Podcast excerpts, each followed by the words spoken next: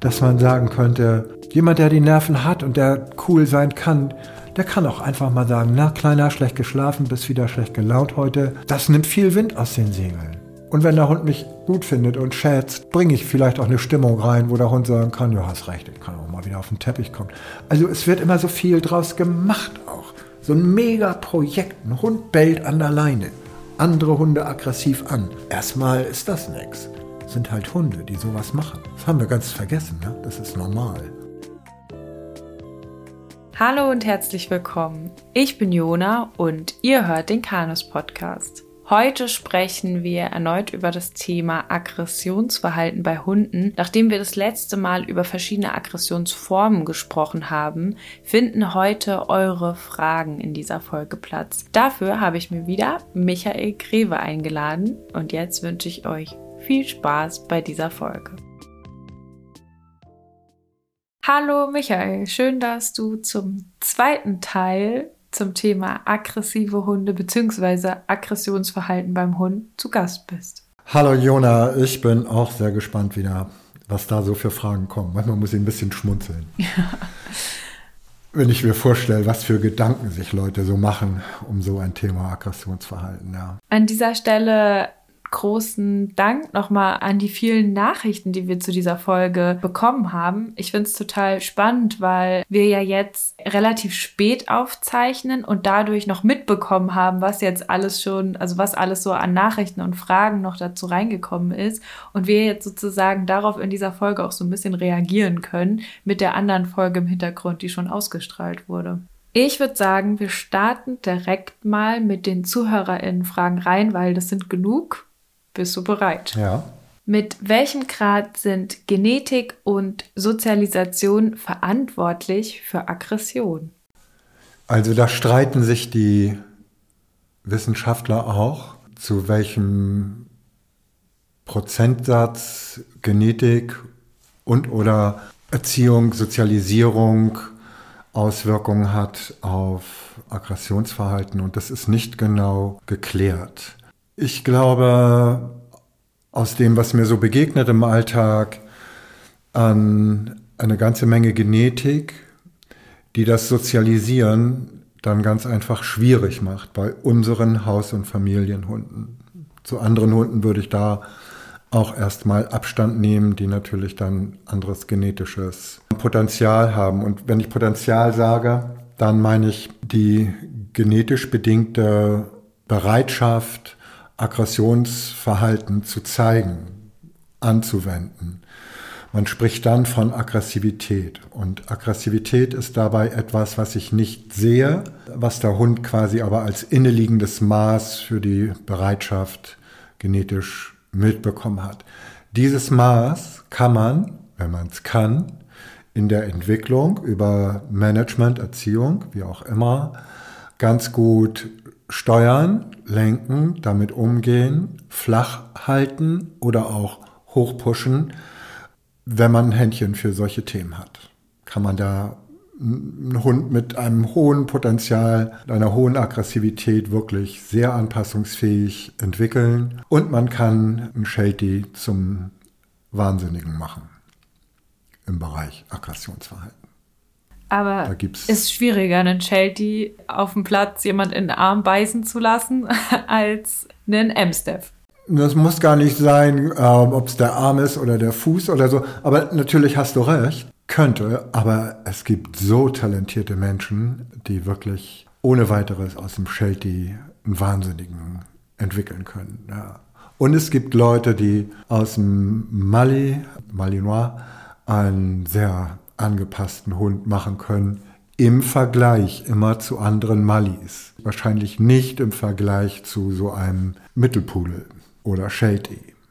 Na, ich würde eine Rasse eigentlich immer ganz gerne intern vergleichen. Das ist fair. Also mit intern vergleichen meinst du dann sowas wie für einen Labrador ist es ein sehr ruhiger Labrador oder so. Für einen Labrador ist er nicht ganz so aufgedreht, verfressen und wassergierig und distanzlos. Genau. Ähm, so, das kann man in der Entwicklung ganz gut steuern. Aber an viele Labradore geht man irgendwie so heran, naja, die sollen ja nett sein, sind sie auch häufig, klar, aber dann eben sehr ungezügelt, unbeherrscht, unkontrolliert. Die können sich selbst schlecht kontrollieren. So.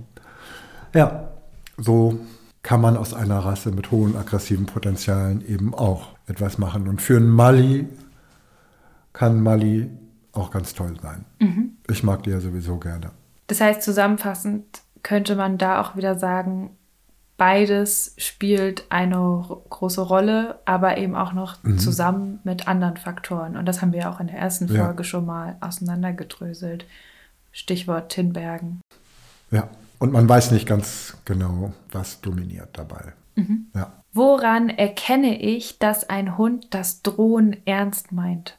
Wer ein einigermaßen gutes Gespür hat, merkt diese direkte, eindeutige Ernsthaftigkeit. Das ist ein Gefühl, was der Hund rüberschiebt. Häufig beruht sag mal, dieser Charakter der Ernsthaftigkeit auch auf einer Vorerfahrung. Man hat es halt nicht so ernst genommen beim ersten Mal, wird dann weggeschnappt und weiß, was nach dem Drohen kommt, nämlich der Schnapper. Der Schnapper tut weh. Also reagiere ich gelernt durch den Schnapper natürlich beim nächsten Drohen entweder etwas defensiver oder ich top das und gehe nach vorne. Man könnte also sagen, es wäre gar nicht schlecht, wenn man mal von einem Hund weggeschnappt wird, wenn es dabei bleibt, das macht schlau, das macht fein und das kann einem niemand so genau erklären, wie das so ist. Vielleicht muss man das manchmal verhältnismäßig zum, zur Person auch gefühlt haben. Hast du schon mal das Drohen eines Hundes unterschätzt? Ich glaube, dass ich bestimmt mal Anzeichen nicht wahrgenommen habe und vielleicht auch aufgrund chronischer Selbstüberschätzung dachte, ich kriege das schon gewuppt irgendwie. Ja, ich bin mir sicher, dass ich da mal einfach nur neben der Spur gelegen habe, ja, ganz sicher. Ich kann jetzt, habe jetzt nicht so, ist keine Massenbewegung bei mir, weil ich da schon sehr vorsichtig bin, aber es war mal eine Zeit lang für mich ganz interessant, damit zu spielen, um einfach die Frage mal gucken, was geht. Mhm. Ähm, auch in ihrer Konsequenz irgendwo zu erfühlen, zu erahnen. Das war für mich mal eine wichtige Entwicklung auch. Ja. Mhm.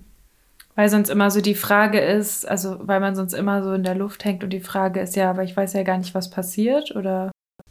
Hm, weil man nicht weiß, was passiert, weil man nicht weiß, kann man das durch eigenes Verhalten ähm, noch irgendwo in eine andere Richtung beamen? Kann man das nutzen, mhm. dieses Drohnen? Sodass man nicht unbedingt über ich will es weghaben oder ich tue mal so, als würde ich es nicht wahrnehmen, damit umgeht. Kann ich mich verhalten lernen? Und das kann man aufgrund einer Drohung. So. Auf diese oder jene Art und Weise. Ja. Kann das Gespräch danach in verschiedene Richtungen gehen mit dem Hund. Das ist ein spannendes Thema. Ich finde es, sich selber einzubringen in so eine Wechselwirkung in der kommunikativen Auseinandersetzung mit Hunden, finde ich mega spannend nach wie vor. Mhm. Das, und Aggression ist mit das Britzeligste so. Ja, muss man mögen. Mhm. Haben wir schon drüber gesprochen.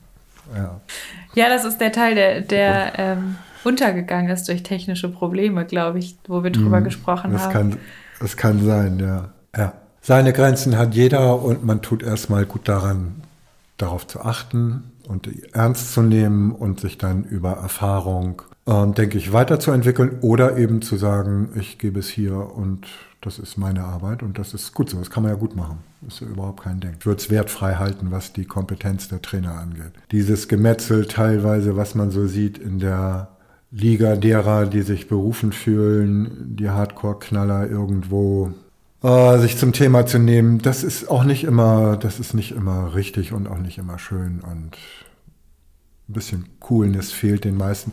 Es ist häufig auch so ein, so ein Männerding, weißt du, und, und damit will ich gar nichts zu tun haben, zumindest nicht mehr. Ich kann nicht verhehlen, auch in meiner Entwicklung da durchaus Parallelen zu erkennen zu sowas. Ja. ja, glaubst du, das ist manchmal so ein bisschen so ein Ego-Ding, dass TrainerInnen, die sich auf die Fahne schreiben, mit besonders aggressiven Hunden zu arbeiten, das manchmal auch für sich nutzen. Ah. Sicher nicht, also jetzt nicht alle oder so, ich würde es überhaupt nicht pauschalisieren, aber dass es das in Fällen gibt. Das gibt es mit Sicherheit in Fällen. Also ich kenne Leute, die so toll Hunde vorbereiten und ja. ähm, schwierige Hunde, sehr schwierige Hunde vorbereiten, die aufnehmen, zurecht managen. Wollen wir da einmal Grüße super, rausgeben an super gut vermitteln. Ich möchte an dieser Stelle ganz herzlich Küstenköter grüßen. Ich freue mich, dass es euch gibt und dass ihr solche Sachen macht und so einen geilen Job macht. Und davon gibt es noch ein paar mehr, ja. die vielleicht nicht in der Menge die Hunde aufnehmen, aber dann auch eine wahnsinnig tolle Arbeit machen. Und es gibt das letztlich, wo der Trainer dann sich über das Problem der Hunde durch ein Posen mit Sicherheit auch einen kleinen persönlichen Selbstbewusstseinsschub holt. Ja. Für mich hat das mit der Arbeit so nichts zu tun. Ich kann es aber durchaus nachvollziehen. Ja, oder auch schade, also wenn Hunde als sehr aggressiv dargestellt werden, einfach nur, also man kann ja in Videos mit Schwarz-Weiß und grausiger Musik im Hintergrund viel machen obwohl das einfach nur normal pöbelnde Hunde sind, die eigentlich unser täglich Brot sind. Ja. So. Also da würde ich mir jetzt ja. auch nicht auf die Fahne schreiben, dass sie super aggressiv sind. Die pöbeln halt. Es sieht halt wild aus, aber ja. Na, da kann man viel, viel in Szene setzen auch. Ja, ja, klar. Ich kann einen ganz normalen Hund auch relativ schnell dahin bringen, ähm, sich so zu verhalten, dass das den Anschein hat, ja. Ja. Ja, zurück zu den Fragen, würde ich sagen. Sind wir ein bisschen von ja. der Linie abgekommen, aber auch ganz spannendes das Thema. Das macht nichts. Das ist schön. Ja, ich finde das gut. Scheiß auf die Linie. Darf man sowas sagen im Podcast? Ja, natürlich. Ab wann ist ein Hund aggressiv? Ab wann sollte man Hilfe holen? Hilfe als Kunde oder Kundin damit nicht umgehen zu können, meinst du das? Ist das gemeint? Ja, ne? Ich denke schon, ja. Ja, also aggressiv ist ein Hund in dem Moment, wo er aggressive Lautäußerungen und oder aggressives Verhalten von sich gibt. Und Aggression muss erstmal auch gar nichts mit dann beißen und alles voller Blut zu tun haben, sondern kann eine ganz dezente Form auch haben. Brummeln, ach, du willst es nicht, gut, dann lass ich's. Und Trotzdem bleibt es Aggressionsverhalten. Die Leute häufig, nicht alle, ich, wie gesagt, diese Pauschalierungen sind manchmal blöd. Aber einige Kunden sagen dann doch, während der Hund drohend und knurrend vor mir steht als Trainer, er ist nicht wirklich aggressiv, er hat nur Angst. Und das ist mhm. häufig so ein Spruch, sich draus zu reden. Mag ja sein, dass er unsicher ist oder Angst hat, darüber kann man ja auch noch sprechen, was ist was, aber vielleicht nicht an dieser Stelle, nur es ist halt Aggressionsverhalten. Und wenn er Angst hat oder unsicher ist, ändert das ja an dem Verhalten nichts. Und in manchen Punkten rechtfertigt das auch kein aggressives Verhalten. Es erklärt aggressives Verhalten. Ja. Also manchmal ist auch das Verhalten gar nicht so zu erkennen, aber ich würde schon manch ernsten Blick, ohne Gepöbel und ohne Zähne zeigen, nur den ernsten Blick. Bei manchen Hunden, manchen Typen ähm, für zumindest auf der Kippe zum Aggressionsverhalten als eine hohe Bereitschaft, sich in Sekundenbruchteilen aggressiv zu verhalten, ähm, erkennen wollen. So, also ein ernster Blick ist auch schon etwas, wo man sagt, ups, da bin ich jetzt mal nicht so naiv und pool dem da so ein Pobel von der Nase. Den lassen wir mal schön kleben. So. Ja. ja. ja. Und ab wann sollte man sich Hilfe holen? Na dann, wenn man sich nicht mehr wohlfühlt oder dann, wenn man eine Frage hat. Finde ich auch. Das bestimmt der Mensch. Wann habe ich ein Thema? So. Und das Thema kann ja in einer in einem Gespräch geklärt sein und man hat kein Thema mehr oder es beginnt so ein bisschen eine Ordnung im System. Aber was ein Problem ist, empfindet in erster Linie der Halter oder die Halterin, ja. Wie verhalte ich mich am besten, wenn mich ein Hund attackiert? wenn mich ein Hund attackiert. Jo, wie verhält man sich dann? Also in einigen heute eher peinlichen Büchern steht dann drin, und wenn der Hund mich beißen will, dann stecke ich ihm meine Faust in Au. das Maul. ähm, ja, ja, kannst du in Büchern nachlesen. Hm. Den Menschen, der das so macht, den möchte ich sehen. Ich kenne keinen. Aber ich kenne tatsächlich mehrere Bücher, wo das so drin steht. Oder auch der Tipp früher von Opa, der war so. Aber das hat niemand irgendwie gemacht. Kommt ein ziemlich massives schwarzbraunes Gerät angelaufen, reißt den Fang auf ähm, und du steckst da cool die äh, Faust rein und holst mit der anderen Hand das Telefon raus und rufst, na, wie soll man das machen? Also, das ist Quatsch. Wie soll man sich verhalten? Also, welche Nerven hast du? Ist da ein Baum in der Nähe? Was kannst du? Kannst du richtig schnell laufen und Harten schlagen? Oder hast du Standing, diesem angreifenden Hund zu begegnen, auch auf eine aggressive Art und Weise? Ähm, was passt zu dir? Das sind alles Fragen, die, die da in diese kleine Frage mit ein, also die darauf Einfluss nehmen oder Auswirkungen haben. Man kann diese Frage nicht beantworten. Ich glaube, die coolste Nummer würde wahrscheinlich sein, der Hund attackiert mich von etwas weit, oder was heißt attackiert mich? Wenn, wenn er mich attackiert, stelle ich ihn mir schon an mir dran vor. Okay. Er springt mich an. So. Dann wäre es vielleicht gar nicht schlecht, wenn ich dann die körperlichen Möglichkeiten halt, habe, den Hund am Halsband irgendwo festzuhalten, dass er nicht an mir hochspringen kann, mich tackern kann von oben nach unten oder meinen Arm nimmt und nach hinten zieht und mich dann auf den Boden ziehen will. Also das sind ja fürchterliche Bilder, die jetzt hier so gemacht werden, die es aber tatsächlich gibt.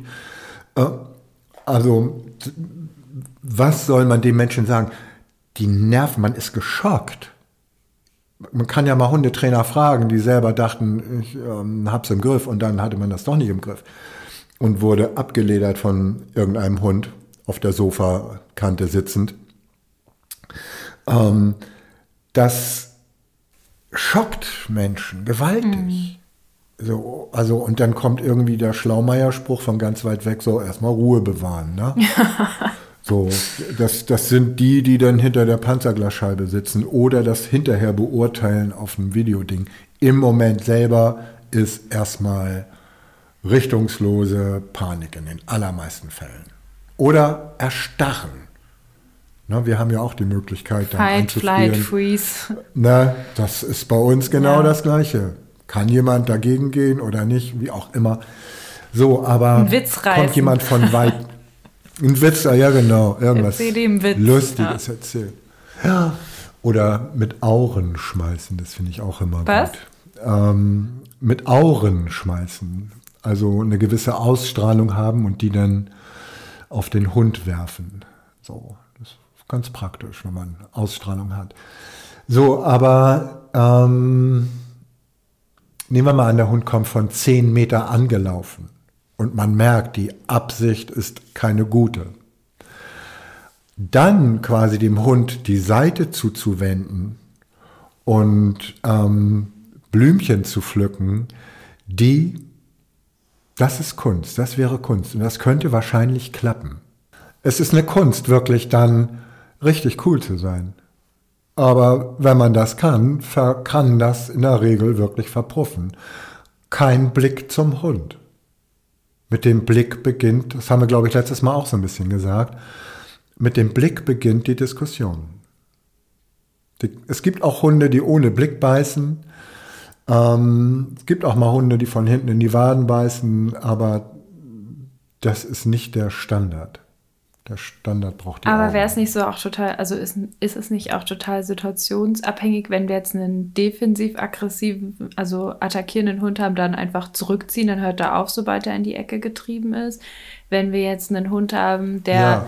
ein, eine kleine Kröte ist, sage ich mal, und sich ein bisschen überschätzt hat, dann erst recht Blick rein und denen sagen, hau aber ab mit dir, was fällt dir ein, sowas anzufangen, dann würde ich gucken, wenn man, man noch drüber kann, also wenn man noch aggressiver sein kann als der Hund und man weiß, da steht, ja. entsteht keine Diskussion, dann könnte man den überbieten.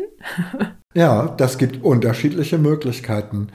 Ähm, wenn es die kleine Mistkröte ist, so, ähm, da kann man ja mal versuchen, aber man kann sich auch manchmal wundern, was kleine Mistkröten, wenn sie dann haust du ab jetzt oder wie auch mhm. immer, ähm, da zur Verantwortung gebracht werden sollen, was die dann noch nachlegen können. Ja.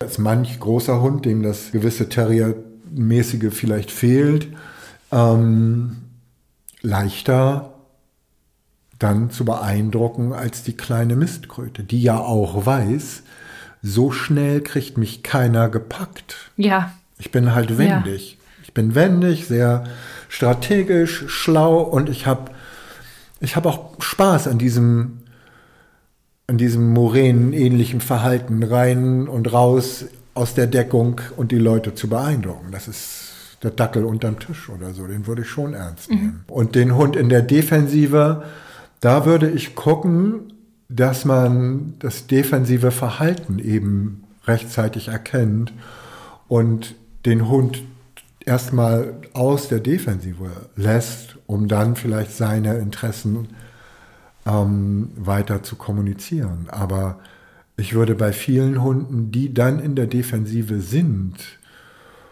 mh, mm, und wo es entweder Vorerfahrung gibt, die könnten dann ähm, schnappig werden oder wo, der, wo ich einfach diese Sorge habe, weil das auch ein ernstzunehmender Hundetypus ist, dann ähm, gehe ich erstmal raus und argumentiere erstmal deeskalierend. Ob das was wirkt oder nicht, hat dann immer auch wieder mit der Beziehung zu tun, ob der Halter vom Hund ernst genommen wird. Nicht? Gerade der kleine Hund hat ja sein Leben gelernt, wahrscheinlich häufig, also zumindest häufig, ähm, ich werde nicht so ganz ernst genommen, weil ich so klein bin na, dann werde ich aggressiv und dann lachen die Leute über mich, weil es nicht wirklich schlimm ist. Mhm. So, und damit baue ich natürlich dann auch ein Selbstwertgefühl auf, was ja nicht zu unterschätzen sein muss, kann, soll, darf. Wie wäre es, den Hund zu irritieren? Also zum Beispiel, wenn ich mir jetzt so einen Schäferhundetyp vorstelle, der so voll in seinem Film ist einfach mal Sitz oder Platz zu sagen. Also ich glaube jetzt nicht, dass die meisten darauf reagieren, aber ich kann mir vorstellen, dass manche Hunde, die so richtig doll im Formalismus sind und so einen krassen Gehorsam darin haben, dass die dann erstmal vor Schreck vielleicht Platz machen. ja, ja, kann ich mir auch vorstellen.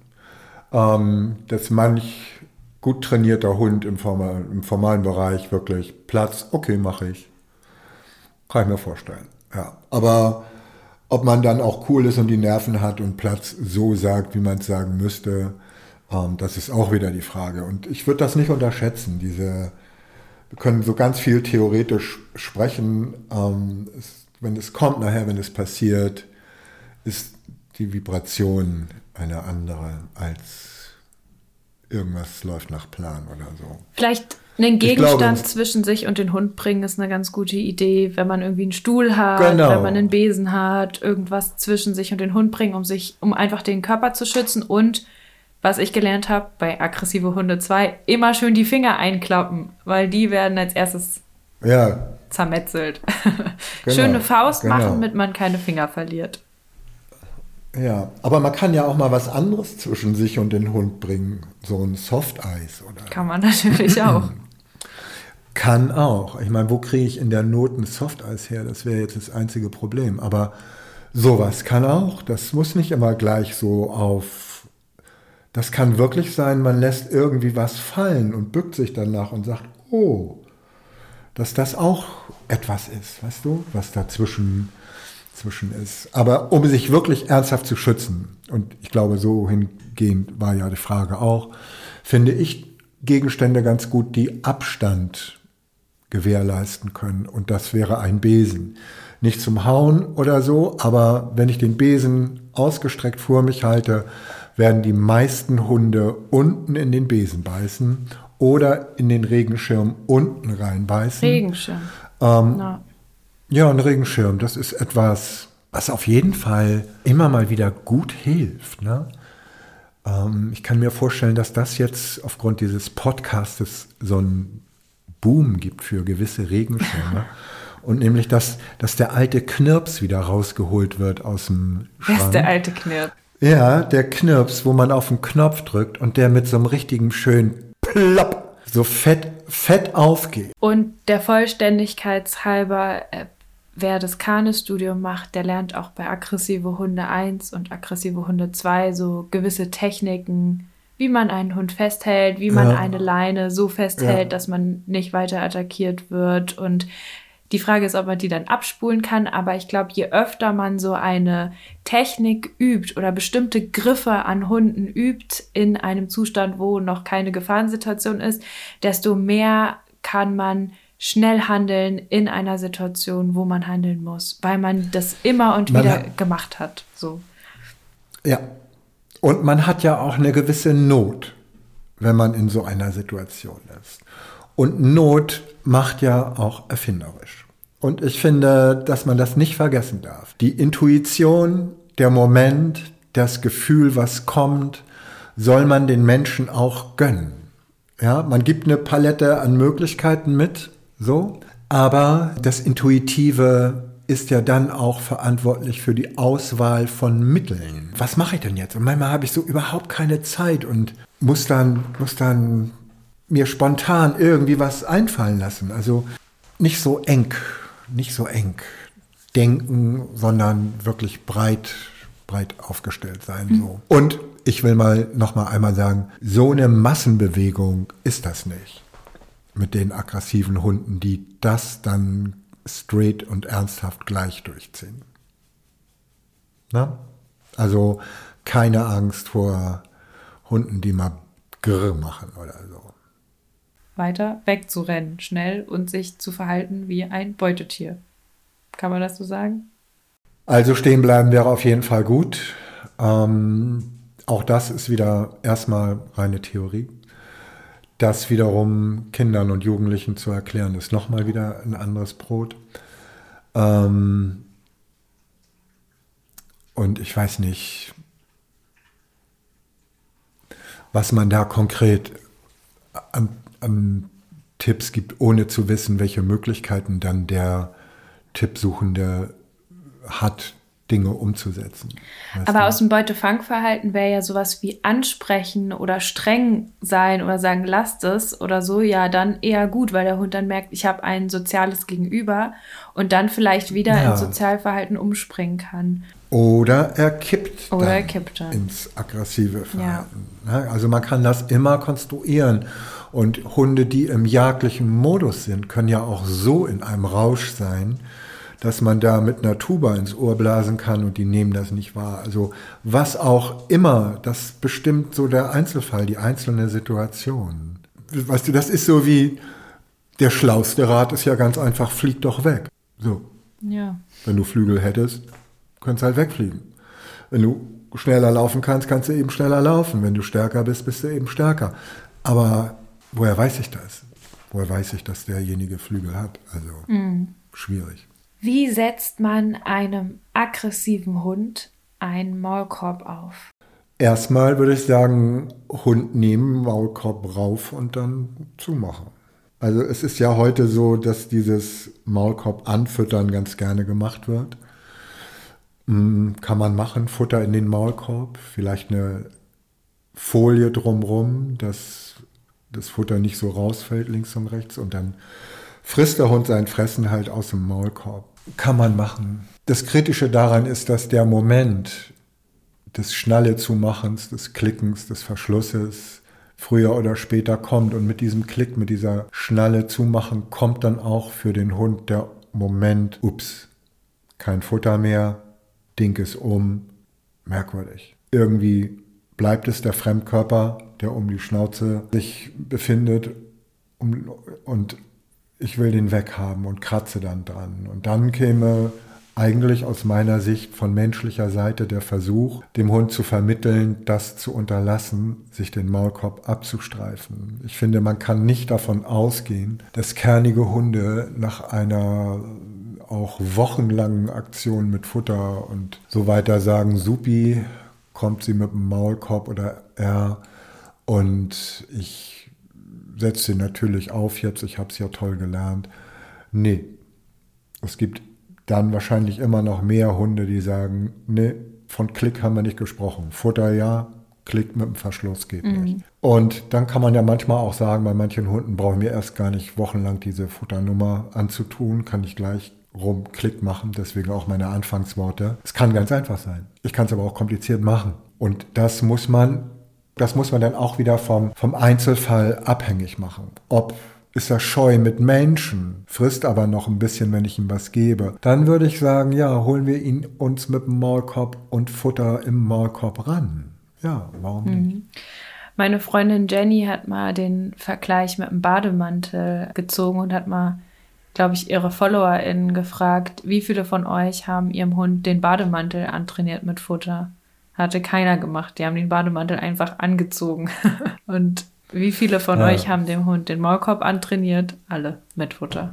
Aber das ist auch wieder eine Trainer-Naturell-Sache. Ich bin sehr direkt, sehr pragmatisch und habe damit meine Erfolge. Andere werden ihre Erfolge haben. Vielleicht ist alles auch so ein bisschen Weltanschauung. Ähm, wenn jemand gerne füttert, soll er gerne füttern. Also wenn es ähm, nett geht, warum nicht? Hat. Warum nicht? Das andere ist ja nicht unnett. Jemandem zu sagen, lass es, ist ja nicht, nicht nett. Ich weiß nicht, ob es nett ist, jemandem vorzugaukeln, der Maulkorb ist etwas ganz, ganz Tolles und am Ende macht es Klick und du kriegst ihn zwei Stunden nicht ab. Natürlich fängt man dann auch erst an, erst eine Minute, dann drei, dann zwölf. Aber irgendwann kommt ja der Moment der Wahrheit und der kann ja auch manchmal bei manchen Hunden gleichkommen und dann sagen Hunde, gut, ich habe verstanden. Man muss das ausprobieren. Jetzt die Frage hier bei aggressiven Hunden. Also ich verstehe die Frage so, dass es darum geht, das ist ein Hund, der muss schnell gesichert werden für Selbstschutzmaßnahmen, da muss schnell ein Maulkorb drauf. Wie kann man sich das vorstellen, unter Selbstschutzmaßnahmen einem wirklich knalligen Hund einen Maulkorb drüber zu ziehen? Das will ich hier nicht erklären, weil das muss man wirklich lernen. Da hat man den Maulkorb auf eine gewisse Art und Weise in der Hand, muss gucken, inwieweit man sich so ja schon mal diesem Hund, der Menschen beißt, vielleicht ähm, nähern kann. Wenn er nur Hunde beißt, ist alles nicht so schwierig. Aber auch da gibt es Hunde, die sofort auf hohem Niveau ähm, merken, heute ist kein Futter im Maulkorb, Klick kenne ich schon, ich will jetzt aber keinen Klick, weil da hinten ein anderer Hund zu erkennen ist, so oder so. Es bleibt eine, eine Technikfrage, wie man einen Hund, einem Hund den Maulkorb umbindet. Das muss dann schnell gehen. Man darf den Maulkorb dann in der Regel nicht wieder loslassen, weil der Hund dann weiß, ups. Ne? Ja, also sowas lernt man einfach in ich der Hundetrainerinnenausbildung. Das ist eine ganz in einer klassische guten Ausbildung Technik, lernt man das. wo man weiß, hier ja. habe ich die Hand da, dann sichert ja. eine zweite Person ja. mit und so weiter. So geht das. Und Praktikum im Tierheim machen, die sich auch kantigeren Hunden widmen und dort auf der Irde befindliche ähm, Tierpfleger ihren Job machen, die können das, die müssen das können auf ihre Art und Weise. So. Ja. Dann kam noch keine Frage, sondern Danke, großgeschrieben, für die Hilfe mit meinem Mali-Monsterchen in Klammern Kaya. Also die, das geht an dich, das Danke. Ah, äh, ja. Weißt du, welcher Hund gemeint ist? Ja. Ja, ich weiß, welcher Hund gemeint genau, ist. Also einfach an der Stelle. Oh, das war eine das war praktische Woche, die letzte praktische Woche in Eslohe. Ähm, und die Halterin hatte große Not. Und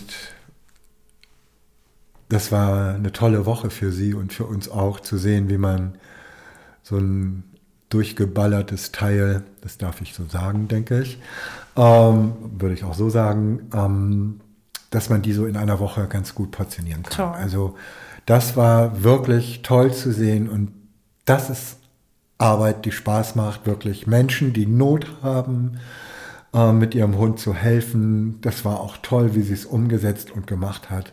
Ich denke, alle, die auf der praktischen Woche waren in Eslohe, wissen, ähm, wer gemeint ist und wie toll sich so ein Danke anfühlt. Ähm, ja. Schön. Das war ein guter Job, haben wir gemacht.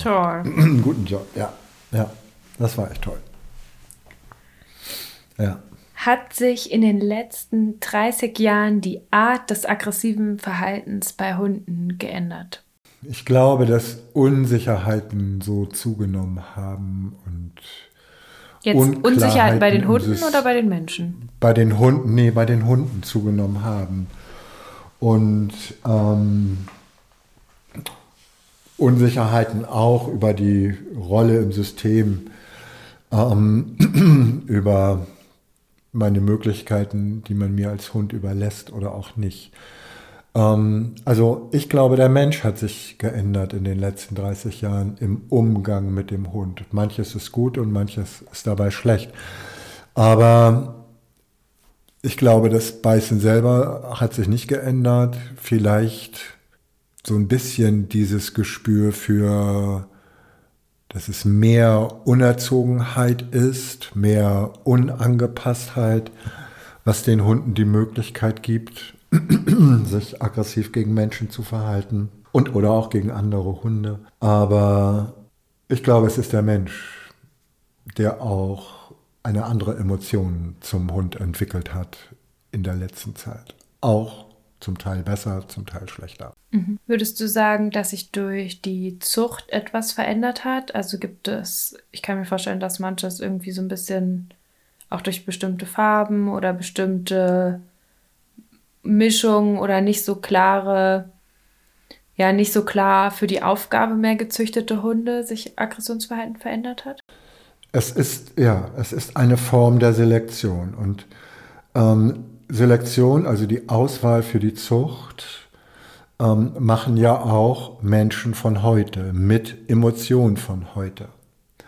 Und da ich sowieso schon mich verändert habe, ähm, als Mensch in den letzten 30 Jahren zum Hund, kommt auch bei der Zucht heute ein anderer Typ dabei heraus als vor 30 Jahren. Malis heute, Rottweiler heute, Pudel heute, Shelties heute, Labradore heute sind andere Labradore als früher. Sowohl etwas auch im Erscheinungsbild als auch im Verhalten. Ähm, die Selektion ist nicht mehr über den Gebrauch, sie geht über in viel, bei vielen Rassen, nicht bei allen. Es gibt immer noch Gebrauchshundselektion und ähm, Hunde, die dann auch nicht unbedingt außerhalb des Gebrauches in breiter Form gezüchtet und vermittelt werden, was für viele Rassen gut ist. Aber viele Rassen haben diesen Schritt aus der Arbeit aufs Sofa letztlich erleben müssen und die werden dann natürlich auch von den Leuten, die mit den Hunden auf dem Sofa sitzen, gezüchtet. Und das ist ein anderer Ausgangspunkt als noch von vor 30 Jahren. Manchmal besser, manchmal schlechter. Aber eben viel nicht aufs Verhalten, weil wenn aufs Verhalten gezüchtet werden würde, dann würden wir ja jetzt, also wenn das konsequent durchgezogen werden würde und für die Menschen von heute Hunde gezüchtet werden, dann wäre das Aggressionspotenzial ja sowas von runtergeschraubt, ja. oder? Ja, ja. Ähm, die ganze Welt sehe anders aus, wenn unsere Pläne tatsächlich umgesetzt werden würden und auch auf den Menschen anzuwenden sind. Aber so einfach ist es nicht. Auch mit der Zucht nicht. Man muss schon rücksichtslos sein, um das, also wirklich gnadenlos sein, um das zu selektieren. Oder man stellt erhöhte Anforderungen an Management und Erziehung. Aber ist das der Menschentyp von heute, der das besser kann als Menschen früher? So, und ich würde auch gar nicht immer nur mit besser und schlechter. Es ist anders gewesen. Das war auch eine zeitbedingte Erfordernis, Hunde seinerzeit anders zu züchten und heute mehr auf Schick zu achten. Es ist ja auch ein, ein diffuser Markt, der hier ganz viel ausmacht, was früher auch nicht so der Fall war. Nicht in der Dimension wie heute, weißt du? Und heute kann eigentlich jeder züchten. Und gibt sein, also kann ja auch einen eigenen Zuchtverband aufmachen. Ist alles nicht geregelt. Und dann hast du da deine Rasse und ui, kann gut sein, kann schlecht sein. Würdest du sagen, dass viele Hunde so ein bisschen dünnhäutiger geworden sind? Die ganze Welt ist dünnhäutiger geworden. Auch die, auch die Halter, ja, das würde ich sagen. Also wenn man jetzt mal zum Beispiel sich Rottweiler von früher im Vergleich zu Rottweilern von heute anguckt. Also man sagt, dass der Rottweiler früher so ein Gemütshund war. Wenige werden auch früher zugreifen können, die diese Hunde vor 30, 40 Jahren ja gar nicht haben kennenlernen können. Ein Sportrottweiler heute, ein schlanker Rottweiler, kann etwas völlig anderes sein, kann aber auch noch mal der Gemütshund sein. Das ist eben nicht mehr so eindeutig, während es früher vielleicht eindeutiger der Gemütshund war. So der ruhige, behäbige, schwerere Hundetyp. Na, so, also man kann nicht so schwarz-weiß heute sagen, früher war alles besser, war es nicht. Es gab andere Dinger, die dann fürchterlich waren oder schlimm waren. Und gebissen haben Hunde Menschen immer, aber der Umgang mit den Hunden war dann ein anderer, hm. nachdem sie gebissen haben.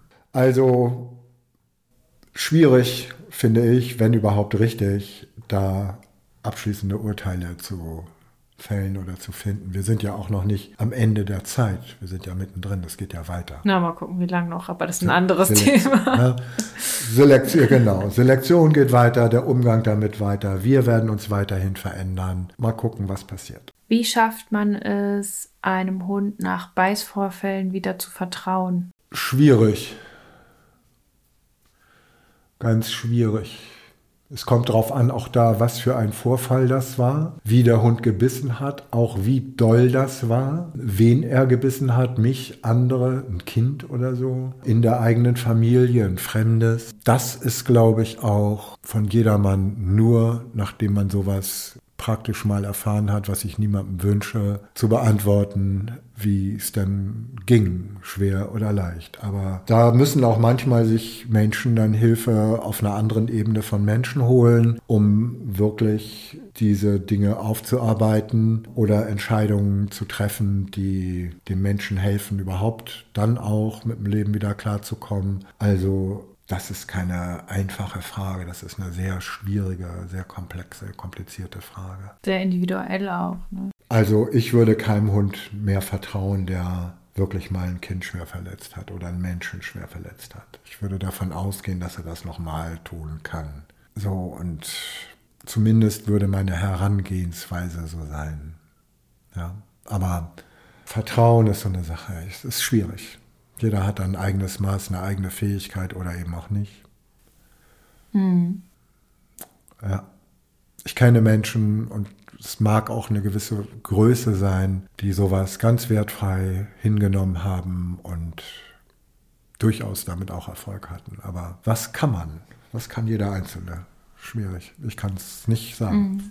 Ja, und es muss ja auch nicht, also jetzt in einem totalen total schlimm, schlimm sein. So vielleicht im Kleinen nee. kann es ja schon helfen, mit wirklich. Ach, der Schnapper, ja. ja, dieser experimentelle Schnapper eines heranwachsenden Hundes, das finde ich, wenn man das in der Folge annimmt, diese Fragestellung von Seiten des Hundes, kann man danach durchaus seinem Hund vertrauen. Das sieht man dann aber auch. Aber es gibt Situationen, die sind einfach anders also ich glaube, das eine ist so auf der emotionalen Ebene und das andere ist ja. vielleicht auch auf einer Verständnisebene. Also wenn man seinen Hund nicht so richtig versteht und nicht weiß, warum tut er Dinge, warum macht er das, dann kann es durchaus hilfreich sein, das einmal mit einer Trainerin oder einem Trainer durchzusprechen, um dann vielleicht das Verhalten, vielleicht gibt es ja eine Situation, dass man sagt, ach so, deswegen ist das passiert, okay. Und dann kann man daran arbeiten und dann kann es ja auch nie wieder vorkommen und es kann ja auch ganz offen dann auf dem Tisch liegen, was da eigentlich passiert ist, wo man vorher vielleicht überhaupt nicht das verstanden hat. Jetzt nicht im Extremfall so, aber ja. das erstmal einordnen zu können. So. Ja, aber das ist wirklich ein, ein Projekt, wo auch manchmal Hundetrainer dann wirklich überfordert sind und Leute mit einer gewissen anderen Ausbildung den Menschen helfen müssten, wieder in die Spur zu kommen. Puh, schwieriges Thema. ja. Immer wieder sehr emotional auch, ja. Darf mein Hund mich anknurren, wenn er zum Beispiel gerade nicht angefasst werden möchte?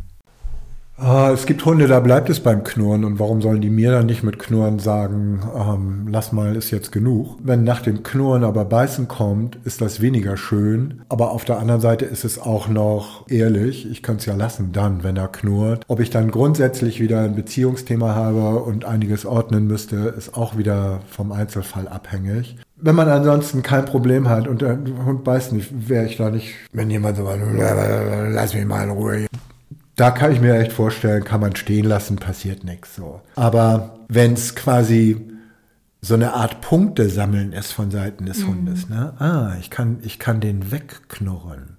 Ich kann hingehen und sagen, streichel mich durch Ankuscheln.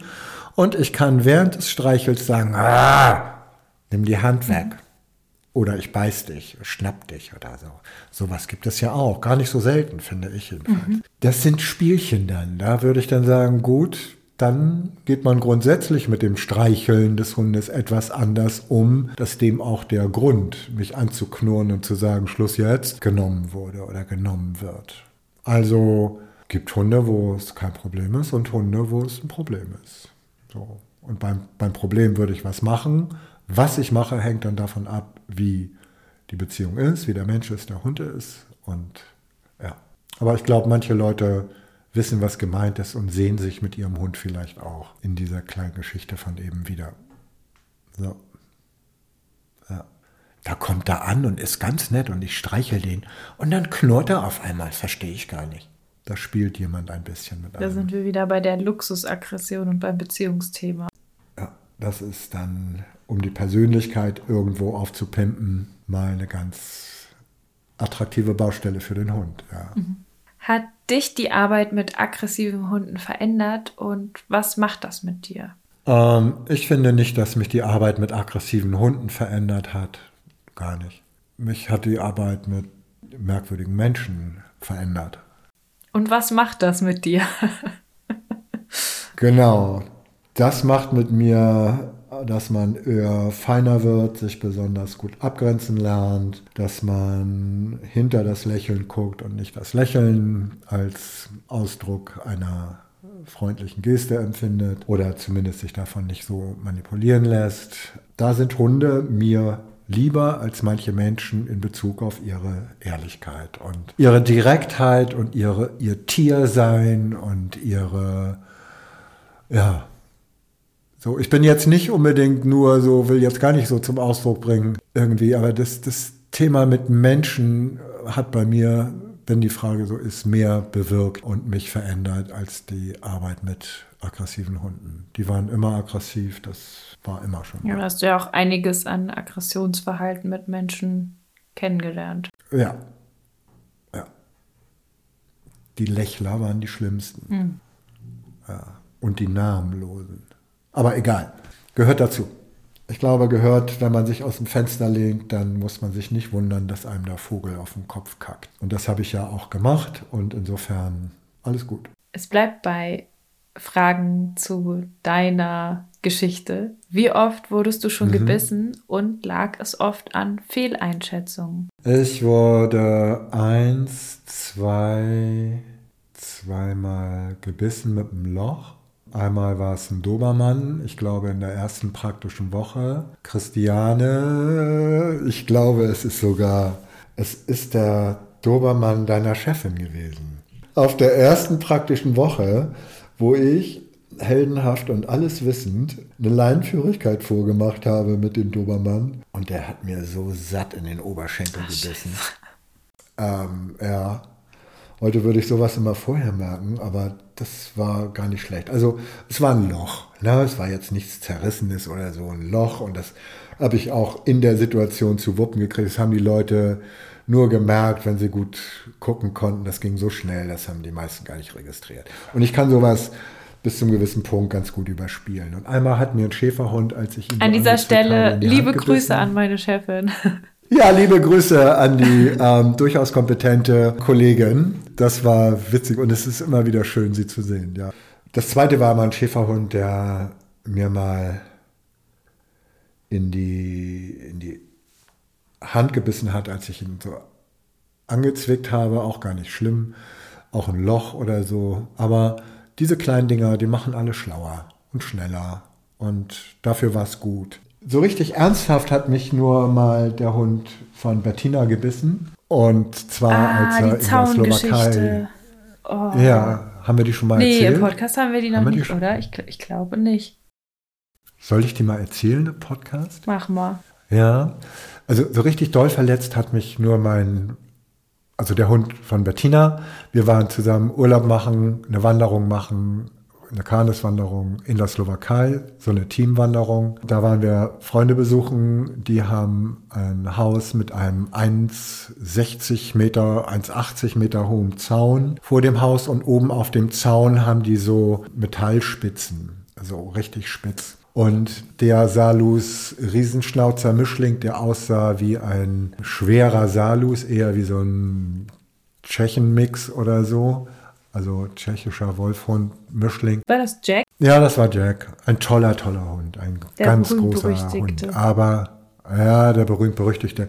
Klasse Hund. Ganz toller Hund. Aber der hing so an Bettina, dass er nicht auf der anderen Seite des Zaunes blieb, wo wir mal kurz aufs Grundstück waren und wollte über den 1,60, 1,70 hohen Zaun springen, hat es nicht ganz geschafft und ist abgerutscht und mit dem Bauch auf so einer Metallspitze gelandet und hat sich dann systematisch durch sein Schreien immer weiter in diesen Zaun gebohrt mit seinem Bauch und schrie wie Sau. Also hat er sich praktisch aufgespießt. hat sich aufgespießt. Und intuitiv wusste ich, es gibt jetzt keine Zeit, irgendwas zu überlegen, irgendwie zu warten oder irgendwas zu reden, sondern ich bin nur hingegangen, habe den Hund, der so schwer war, der war bestimmt, der hat auch so bestimmt 45, 50 Kilo gewogen, wenn nicht, also das ist ein schwerer Hund und ein Hund, der Angst hat und so eine Masse hat, das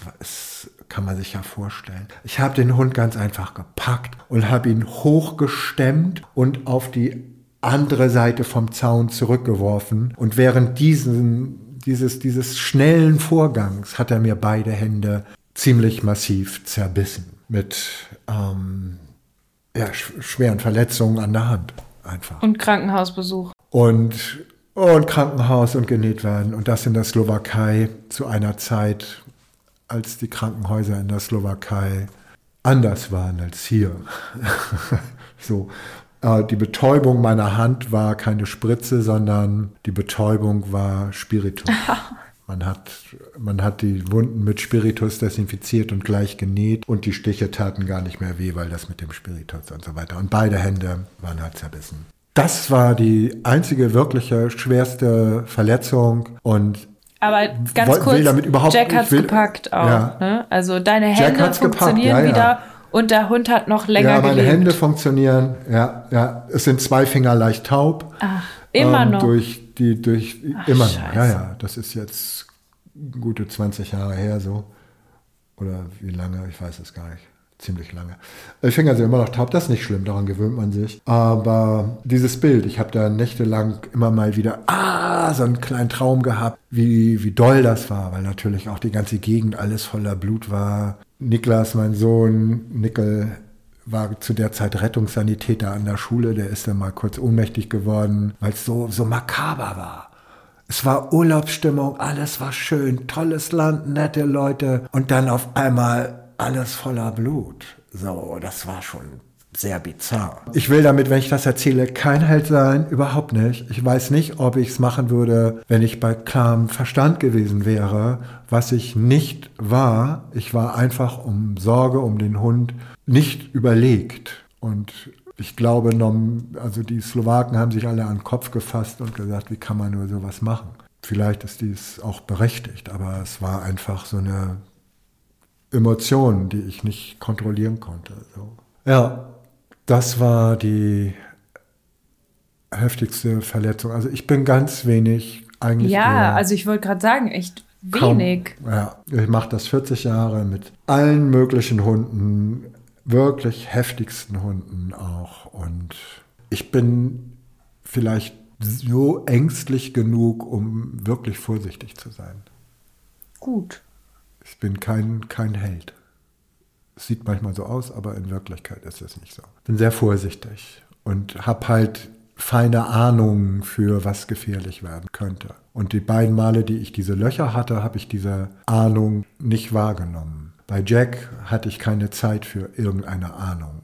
Die, die dabei waren, herzliche Grüße an alle, die, die damals in der Slowakei dabei waren. Und wie ich dann eine Wanderung gemacht habe mit meinem Hund Funky und mit zwei verbundenen Händen habe ich diese Wanderung weitergemacht und habe auch meinen Hund dann eine, eine Leiter an einer Felswand hochgetragen und über eine Schlucht an so einer Hängebrücke den Hund rübergetragen. Das war schon spooky, das war eine extreme Wanderung. Ja. Aber diese ganz normalen Alltagssituationen, die weiß man nachher, man weiß nachher, seine Hände zu schätzen. Ja, man weiß nachher seine Hände zu schätzen, wenn man mal zwei verbundene Hände hatte und ganz normale Alltagsdinge einen erheblichen Aufwand bedeuteten. Alleine eine Zigarette mhm. rauchen mit zwei, ich musste immer andere Leute bitten, mir mal einen Zug zu geben. An dieser Stelle hört alle auf zu rauchen.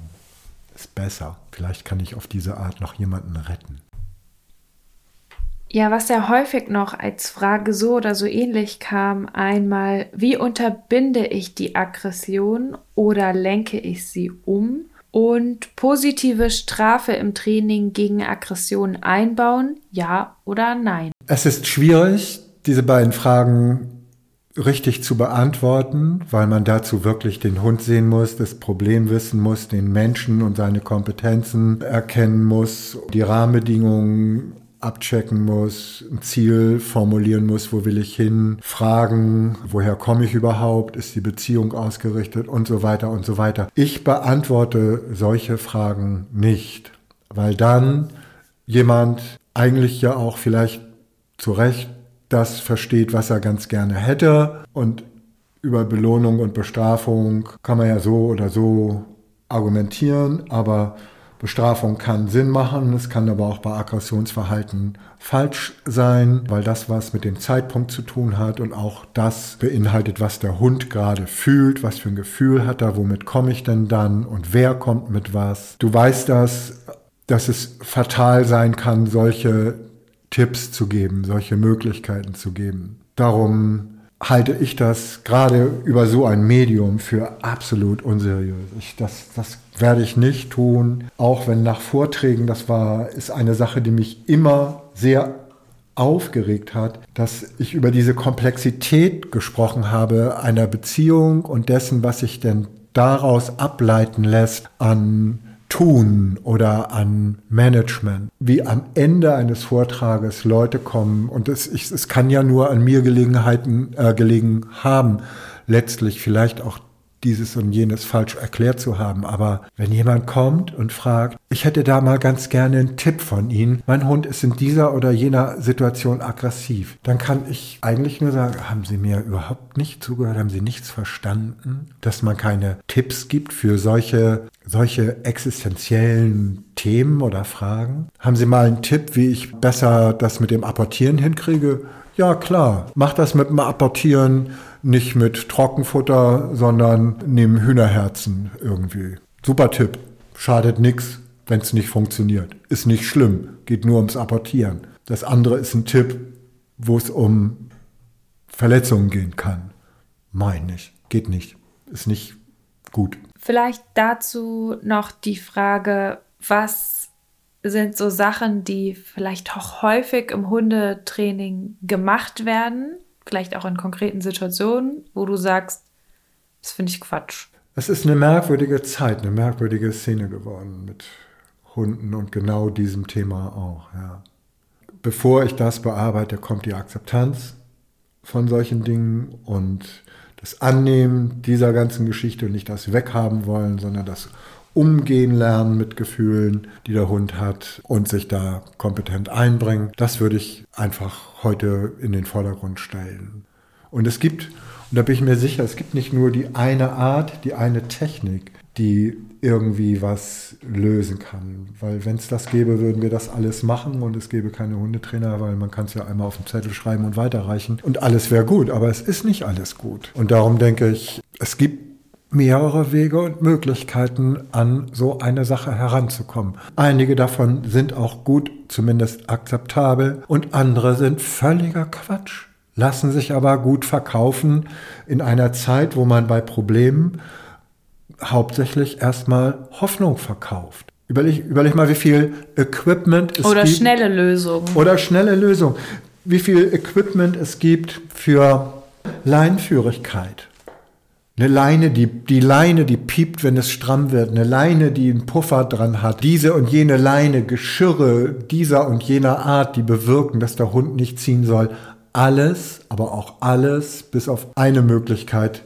Aber, selbst da, selbst am Halti schaffen es Hunde, ein Fahrrad zu ziehen und sich massebedingt und muskelbedingt und so, wie auch immer, kann man denken, was Halti, wie man will. Das ist ja nur jetzt ein Ausdruck auch von Hilflosigkeit, sind diese Unmenge an Hilfsmitteln. Das ist einfach ein ganz lauter. Die nochmal, um es nicht zu pauschalisieren, nicht alle schlecht sind, aber nein, nein, dass nein. es so eine Menge gibt und dass es, genau. dass es einfach ganz viel absurde ja. Sachen darunter ja. gibt. Es ist ein ganz lauter Schrei einer Gesellschaft nach, ich habe vergessen, wie man seine Dinge regelt als Mensch. Ist das unser Schlusswort? Ich finde, das war so deprimierend. Jetzt damit kann man ruhig aufhören und die Leute weinen weinend ins Bett schicken. Ja. Ich fand's gut. War gute, gute Fragen, gutes, gute Gespräche zwischen uns. Passt auch. Vielen Dank an dieser Stelle auch an alle HörerInnen, dass ihr so mitgedacht habt. Ich habe ja heute auch noch mal ein paar Fragen geschickt bekommen, die ich jetzt mit reingenommen habe. Vielen Dank, Michael, dass du die Fragen, auch die persönlicheren Fragen, so ehrlich beantwortet ja. hast und so viel mit Gerne. reingegeben hast. Ja.